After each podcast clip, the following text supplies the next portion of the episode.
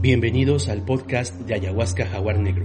Bueno, pues el tema, el tema que yo quiero tratar hoy precisamente es el de los miedos, los miedos en torno a la ayahuasca. Fíjate que hace poco acabo de postear un pensamiento en donde pues no hay por qué tenerle miedo a la ayahuasca como si no le tuvieras miedo a la abuela ideal. Yo sé que muchos de nosotros hemos podido tener una gran abuela o una abuela no tan gran, ¿verdad? Pero al final tenemos el concepto de una abuela ideal aquella anciana eh, que pues le gusta tal vez cocinar algún postre, tener alguna mascota ahí, faldera, y eh, desarrollar algún tipo de manualidad como un tejido, y que te puedes acercar a ella de una manera amorosa, armoniosa, y poder tener ese contacto con ella que te pueda traducir sus enseñanzas, sus anécdotas, su experiencia, sus conocimientos, sus cuentos, sus leyendas, y que pueda haber esa transmisión de boca en boca de la boca de la abuela hacia ti, hacia tus oídos, hacia tu mente, tu corazón. Y así es la ayahuasca. Así es la ayahuasca. ¿Cómo podemos tener miedo de un encuentro con esta abuela ideal? En otras ocasiones he comparado la ayahuasca como la gran montaña, ¿no? Le, le, he llamado la montaña ayahuasca, en donde pues tenemos que prepararnos para subir la montaña y también podemos decidir si vamos a emprender ese viaje acompañados, guiados, que es lo recomendable, o solos, ¿verdad? Entonces pues depende Depende de tu voluntad precisamente, de lo que tú desees, si vas a emprender ese, viaje, esa exploración, pero no tiene por qué dar miedo. O sea, la exploración como tal, el alcanzar la cumbre de la montaña ayahuasca, el visitar la abuela ayahuasca, pues eh, muchas veces nos provoca ciertos temores infundados.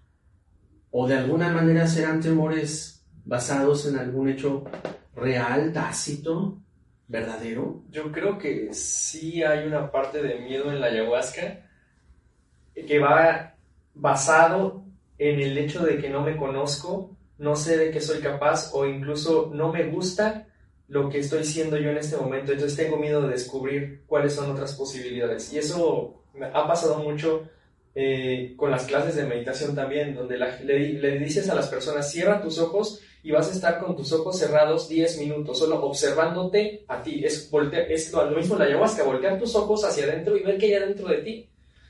Y de repente da miedo a algunas personas decir no sé qué hay dentro de mí. Yo creo que ese es el principal miedo de la ayahuasca. Entonces será no miedo a la ayahuasca, sino miedo a mí mismo o miedo a lo que me puedo encontrar allá adentro. Sí, creo que eso sería. Bueno, si visualizamos a la ayahuasca como una casa, como nuestra casa, perdón, si visualizamos a la experiencia de la ayahuasca como una visita a nuestra casa, nos va a visitar la abuela en la casa, pues también depende cómo tengas tu casa. Es por eso importante que hablamos de la preparación para la toma de la ayahuasca. ¿Cómo vas a preparar tu casa para recibir a la abuela? Porque muchos nos dicen es que, hay que comer, que hay que tomar, que hay que dejar, este, porque hay que dejar el sexo, porque hay que dejar la televisión o las noticias. Pues estás preparando tu casa para la visita de la abuela ayahuasca. Entonces, ¿será que hay miedo a las cosas que escondemos en la casa? ¿Será que más bien es el miedo a nuestra propia oscuridad? Ahí yo creo que sí sería justificable el miedo. Parece que están llegando algunas preguntas. No, no, no, es el Wi-Fi, pero ya. Gracias. Bueno, pues aunque sigan los problemas de Wi-Fi, pues espero que también nuestra cobertura de celular alcance para poder seguir transmitiendo sin que haya muchos cortes. Vamos a seguir esperando también sus, sus preguntas, no nada más sobre este tema, sino sobre lo que quieran que tenga que ver con el mundo de la ayahuasca. Hermano, ¿qué, será lo peor que podemos ver o, o, sentir o tener dentro de la experiencia de la ayahuasca? Porque hay, hay personas que se la pasan increíble, súper placenteros y otras personas que podrían decir que sufren tanto durante el, durante el encuentro. Es que hay muchos tipos de, de sufrimientos en la ayahuasca, ¿no? Uno es eh, la incertidumbre de no controlar tu cuerpo que eso, conozco muchas personas que han tomado ayahuasca con nosotros y me han dicho es que yo soy súper controladora o controlador, yo quiero tenerlo todo vigilado, que todo pase de acuerdo a lo que yo puedo elegir y, controlar, y en la ayahuasca que no pueda controlar mi cuerpo me aterra. O sea, que tienen miedo de que puedan perder el control de su cuerpo y que anden haciendo locuras. Y, no tanto eso, de que de repente es que mi, mi brazo se mueve y yo no quiero mover mi brazo. Entonces me genera mucho shock de no saber por qué mi brazo se está moviendo y yo no puedo tener ese dominio de mi cuerpo. Y algo un poquito más drástico, lo que me pueda pasar durante la experiencia, pero más allá de la crítica que pueda yo tener de las personas que me están acompañando, ¿no? Así es. Parece que tenemos problemas técnicos, Sí. ¿verdad? Ujú, Se, está, se interrumpe mucho. ¿Se cortó la transmisión o sigue la transmisión? Parece que ahorita ya sigue otra vez, pero sí se está cortando mucho. Y estamos todavía así con el Wi-Fi. Ahorita pueden seguir, parece que... Pues yo creo que no vamos a detenernos, a final de cuentas, en nuestro otro aparato pues estamos grabando también y pues esto lo, lo, lo pondremos también en YouTube. Lo importante es que si ya hay preguntas, pues de una vez empezar a, a- a- a desarrollar las preguntas. Hay muchos saludos. Ujú. Y si no, pues sigamos con, con el tema, porque entonces es miedo a la crítica de los que me están acompañando, miedo a que yo pueda perder el control, que al final de cuentas ninguna de las dos situaciones considero que sucedan muchas veces. O sea, quien está te esté ahí observando y criticando y juzgando por lo que estás haciendo o estás dejando de hacer. Y por otro lado, pues eh, no, no hay una posibilidad de, de paroxismo ni de, ni de una situación en donde pierdas por completo el control de tu mente, porque al final de cuentas para eso los jaguares estamos capacitándonos constantemente para poderlos atender sin que lleguen a los extremos. Entonces, en un encuentro cuidado, en un encuentro en donde te estamos observando, estamos al pendiente de ti, pues va a ser muy difícil que pierdas ese control.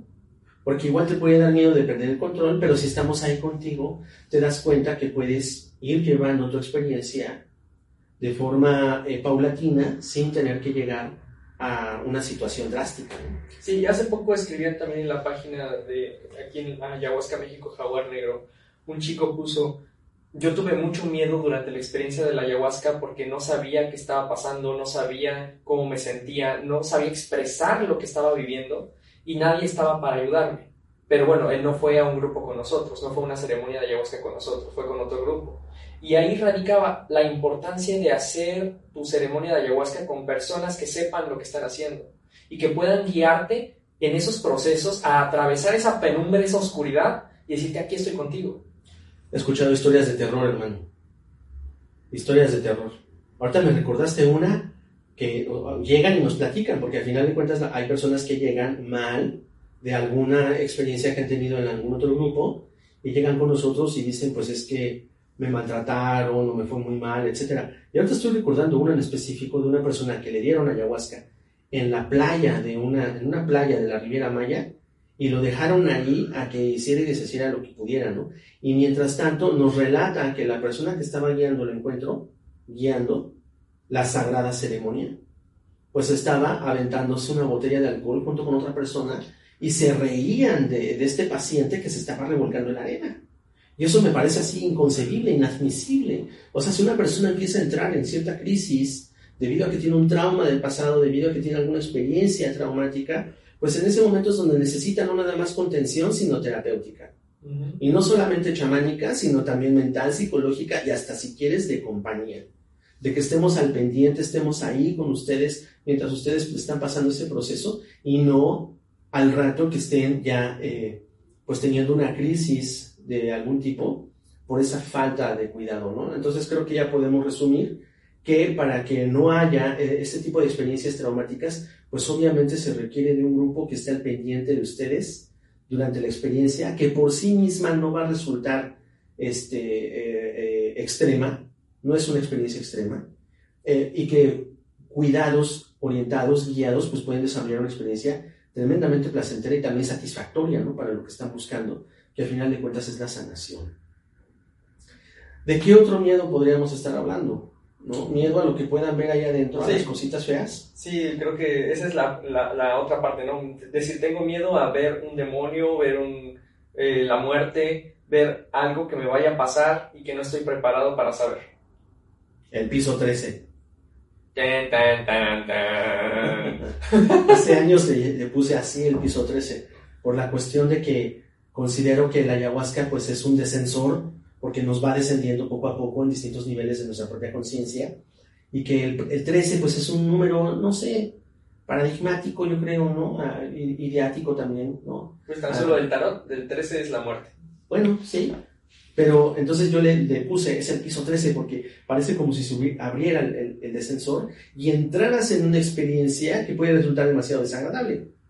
Lo que yo he encontrado en, en esa experiencia en el piso 13, pues han sido payasos desnudos, amorfos, ¿no? Muy deformados, Sí. También he visto este, esqueletos, un chorro de esqueletos. Alfeñiques que me causa extrañeza muchas veces estar viendo cómo las calaquitas de azúcar están abriendo y cerrando sus boquitas. Eh, también he visto chamucos, diablitos. ¿sí? Eh, ¿Tú qué has visto? He visto como pedazos de humanos, pero hechos en una, mezclados en una bola.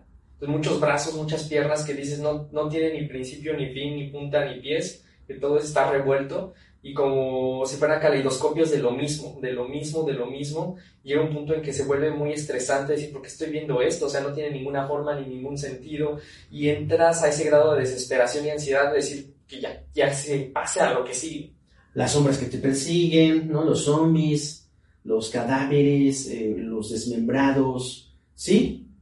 Y a lo mejor otra parte también es ser- seres de oscuridad que, con, que tenemos en ese momento en nuestra mente o en nuestro interior que vienen a visitarnos, como por ejemplo el diablo mismo o otros demonios que vienen y que se siente su presencia gélida, su temperamento de que te infunden miedo o dolor. Bueno, eso yo lo he llegado a vivir. Ahora, son parte también de la experiencia, como esa sensación yo lo veo como el reflejo de nuestros lugares más oscuros, como el reflejo de nuestras situaciones más densas, ¿no? La parte más ominosa de nuestro ser que se está reflejando durante la ayahuasca. O sea que esos gritos, porque también se escuchan cosas, Ujú. ¿sí? Esos gritos, esos alaridos. Constantemente he visitado ese lugar en donde está el alarido constante, ¿no? Una, un alarido, un grito que no acaba y es todo el tiempo y llega a ser estresante. Um, pero al final, pues también se trata de guiarlos durante ese momento que le hemos llamado eh, los valles o más oscuros, ¿sí? Y a través de esa guía, pues sacarlos paulatinamente, poco a poco, de esa experiencia que pudiera resultar hasta terrorífica, pero que al final de cuentas parece ser que el mejor tip, la, la mejor este, eh, eh, orientación que les pudiéramos dar desde aquí es de que no la nieguen, ¿sí? Porque al momento de resistirse a la experiencia, la experiencia persiste. Entonces, si aceptamos la experiencia y empezamos a fluir en ella, saldremos más rápido de esta experiencia de- desagradable y convertiremos entonces nuestra experiencia en agradable. Sí, es muy importante aprender a recibir también estas vivencias, esta información, porque incluso de ahí puedes obtener grandes enseñanzas, del eh, aprender los mensajes que trae la oscuridad, la sombra, el miedo a una experiencia, puede ser algo muy valioso eh, para tu aprendizaje como humano. Es que ya te estás yendo más allá. No nada más tolerarla, sino empezar a aprender de ella. ¿Qué me quiere decir el cadáver? ¿Qué me quiere decir el espectro? ¿Qué me quiere decir la sombra? Y empezar a plantear la posibilidad de podernos adentrar más en esa oscuridad y encontrar entonces ahí gran maestría. Porque por lo general le sacamos la vuelta, ¿verdad? Obscuridad, no. Chamucos, no. Esqueletos, no. Pero cuando empezamos a relacionarnos con esa parte, podríamos descri- describir eh, muchísimas enseñanzas que hemos logrado a través de la oscuridad. Y como bien se plantea en el Olos, pues es más eh, fácil poder eh, entender y comprender la luz desde la oscuridad. Sí, ahorita que comenzaste a mencionar de el grito que estaba de fondo, que está todo el tiempo, me ha pasado. Y en una experiencia que tuve con la ayahuasca era escuchar ese lamento de tanto dolor y sufrimiento todo el tiempo, que lo único que quise fue iniciar a hacer una oración para esa persona que estaba en ese eterno lamento, sin saber que yo estaba orando, mi yo del presente estaba orando por mi yo del pasado que estuvo en ese sufrimiento. Y era yo mismo el que estaba curándome. Presiones mentales y tal vez hasta presiones espirituales. Pues si vamos a sanar y encontramos esos lugares, esos umbrales oscuros, pues también se trata de darles luz. Y muchas veces es a través del entendimiento, a través de la comprensión de uno mismo, conócete a ti mismo, a través de la compañía de uno mismo en ese tipo de lugares y obviamente la ayuda que estamos recibiendo por parte de la ayahuasca, de la maestra ayahuasca y obviamente también por parte de los jaguares que en ese momento están trabajando con las personas que están visitando el piso 13. ¿Para qué? Para poder eh, renunciar, digamos, a la posibilidad de, de, los siete miedos y sobre todo el mayor de ellos que en la ayahuasca considero que es el miedo a la muerte, ¿no? Y de renunciar de una manera eh, individual y también voluntaria a el miedo a la muerte para poder entonces eh, salir de la experiencia de la ayahuasca con una intensi una intensidad de vivir más allá de un miedo de morir. Creo que también es importante hablar que hay muchas muertes en la ayahuasca. No solamente está la muerte física que nosotros concebimos de dejar mi cuerpo, está la muerte del miedo, la muerte del sufrimiento, la muerte del dolor, la muerte de varios padecimientos mentales, emocionales, muerte de experiencias que viviste y que aún tu mente sigue sufriéndolas, aunque ya fueron hace mucho tiempo, la muerte del ego. Sí se llega a hablar de la muerte del ego, sin embargo, es algo trascendental que a lo mejor tendríamos que hablar de otro video de eso porque es muy, muy variado. Y, la muerte física, que no tiene que ver nada con el cuerpo. Sentir que te mueres físicamente en la ayahuasca es una liberación maravillosa que, a la cual muchos a veces no nos atrevemos. Porque sí, realmente sí sientes que te vas a morir, de verdad. Sí, sí, pero muerte la podríamos entonces uh, resignificar como renuncia, ¿no? Como término, como Arcano 13, tú mencionaste hace rato, como el final de, pues del sufrimiento, de las ideas, eh, eh, eh, ideas pasadas y de traumas del pasado, de, también del futuro, ¿no? Es morir al pasado, morir al futuro para comenzar a vivir entonces el presente. Mm, sí, ¿desde qué edad es conveniente ingerir ayahuasca? Bueno, para los eh, ancestros, para las comunidades este, ancestrales o originales o originarias, eh, hablando de los shipibos con Chetebos, que es la comunidad de donde nace la ayahuasca en primera instancia en la Amazonía, pues comienzan a tomar ayahuasca a los 3, 4 años. Entonces, eh, hablando ya de los cívitas, de las cívitas, de las ciudades, eh, de otro tipo de, de, de personalidad que se representan en las ciudades, pues se consideran 13, 14, 15 años. Y en términos de responsabilidad jurídica, responsabilidad civil, responsabilidad penal, eh, para Jaguar Negro hemos considerado siempre la mayoría de edad, o sea, de los 18 años en adelante pueden eh, tomar ayahuasca con nosotros. Esto es términos generales y al final de cuentas también es subjetivo, porque habrá es, específicos casos de chicas o chicos de 13, 14 años que han eh, cometido ya intento de suicidio, que tienen algún tipo de, de, problemas de trastornos alimenticios o de trastornos depresivos o ansiosos, en donde podrían estar directamente conectados y haber sido víctimas, ya sea eh, víctimas de violencia sexual o de violencia psicológica en su etapa más temprana, en su infancia más temprana, y que necesiten ayahuasca como tal. Entonces, consideraría que un niño en su planteamiento, en términos generales, no necesita ayahuasca. Comenzamos a necesitar ayahuasca cuando ya tenemos bastantes años regándola con nosotros mismos, teniendo eh, constantes eh, eh, problemas por esa, esa situación ríspida que hay entre nuestra individualidad ego con la sociedad. Y entonces ahí podríamos decir que necesitamos amor. Pero en sí, los niños, como también las personas que padecen el síndrome de Down, ¿no? que eh, se, lo consideramos eh, chamánicamente igual que niños, entonces no necesitan como tal ayahuasca. ¿no? Son en específicos casos ya muy estudiados y obviamente en un planteamiento ya muy cercano entre las personas que están dando la ayahuasca y el paciente, podría darse la posibilidad de que un niño, un adolescente, tome ayahuasca en las cívitas, ¿no? En nuestras ciudades. ¿No? ¿Cómo es? Sí. Eh, como mencionaste, un niño no necesitaría tomar ayahuasca porque ya es el ayahuasca el mismo. Todas sus visiones, sus sueños, la fantasía de ser niño, eso es ser ayahuasca. Y por eso bebemos los adultos también ayahuasca, para recordarnos ser ese niño que tiene sueños, que tiene metas y recordar que somos magia. Imaginación creativa, fantasía, capacidad eh, o susceptibilidad, sensibilidad, compasión, eh, ¿qué más? Este, eh, obviamente, tercer ojo, intuición, pues todo eso lo tienen desarrollado los niños. A los niños los estamos matando cada vez más. Ya cuando llegan a los 11, 12 años, dejan de ser niños para empezar a entrar en un tema de responsabilidad adulta y es ahí en donde ya parece que la puerca tuerce el rabo, ¿verdad? Y necesitamos entonces de la ayuda de este tipo de, de, de maestros vegetales. ¿no? Este podcast es creado para ti con amor, responsabilidad y experiencia. Síguenos para que escuches nuestros nuevos contenidos y comparte nuestro trabajo en tus redes sociales. Soy Jaguar Negro, gracias por acompañarnos en esta nueva aventura.